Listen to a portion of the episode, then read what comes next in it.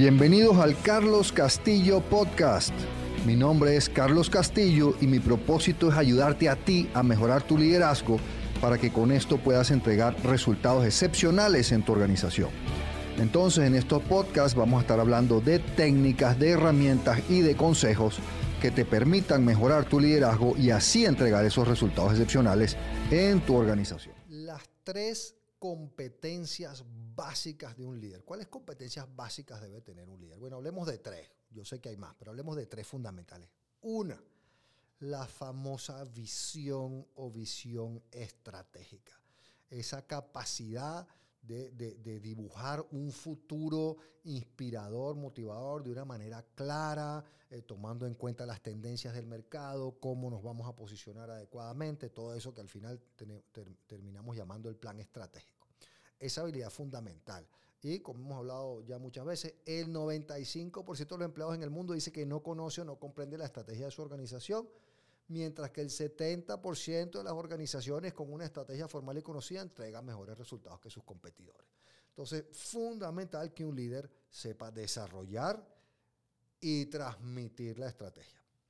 En muchos casos, eh, muchos de ustedes no están en posición de ser el que desarrolla la estrategia, pero sí están en posición de contribuir al desarrollo de la estrategia o en el peor de los casos, de comprender claramente la estrategia y todos los que estamos en posición de liderazgo sí tenemos un rol clave en asegurar que esa estrategia es conocida, comprendida por todo el mundo, como ya hemos hablado. Segunda competencia básica de un líder, la ejecución el 85% de las empresas en el mundo dice que no logra ejecutar satisfactoriamente la estrategia por problemas internos. No es la pandemia, no es el COVID, no es la, crisis económica, no son los clientes, no son los proveedores, no son los competidores, no es la guerra en Rusia y Ucrania, no. Son problemas internos que hacen que no ejecutemos satisfactoriamente la estrategia. Entonces un líder debe eh, asegurar que la estrategia se ejecuta satisfactoriamente, si no, no sirve de nada. Entonces, ¿qué debes hacer? Bueno, ¿en qué consiste la ejecución? Bueno, en agarrar esa estrategia, convertirla en objetivos claves de desempeño para su equipo, eh, repartir esos objetivos de la manera adecuada entre su, entre su equipo, eh, asegurar que se desarrollan los planes de acción adecuados para hacer avanzar esos objetivos, que se establecen los indicadores, como hemos hablado aquí también, de medición para estar seguros que esos objetivos se están cumpliendo, se está avanzando en ellos, eh, que quede muy claro cómo todo esto está contribuyendo a la estrategia.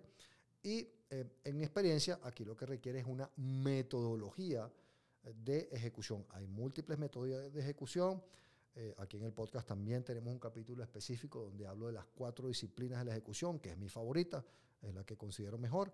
Existe mm, la de Gazelles, existe de Execution Premium, existe Getting Things Done. Hay diversas metodologías de ejecución, pero un líder debe pues mi recomendación es que implemente una metodología de ejecución para asegurar que esa estrategia se ejecuta satisfactoriamente. Entonces llevamos dos.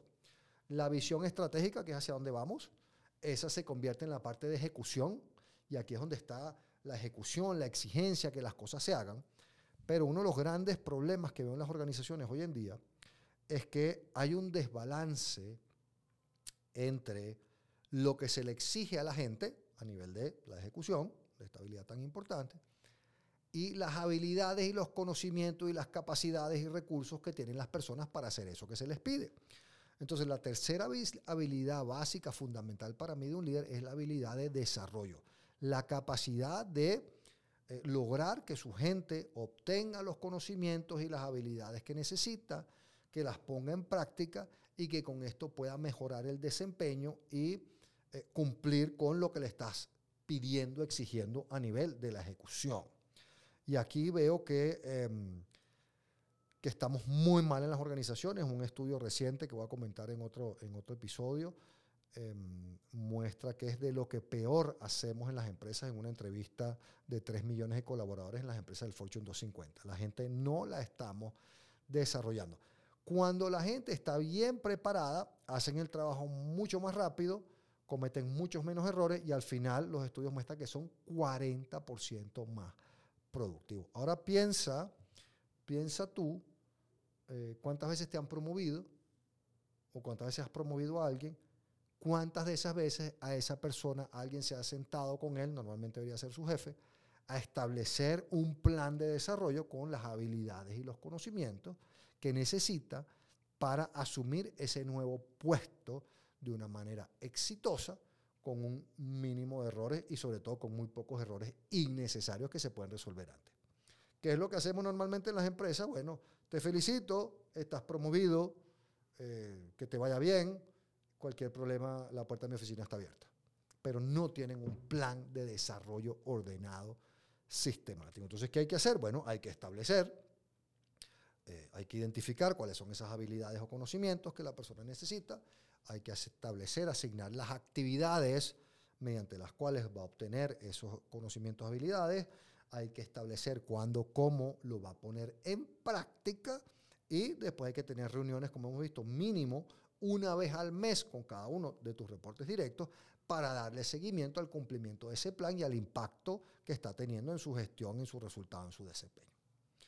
Entonces ahí están tres características, tres competencias básicas, la visión estratégica, la ejecución de la estrategia y el desarrollo de los colaboradores para que ejecuten esa estrategia que les estamos pidiendo ejecutar.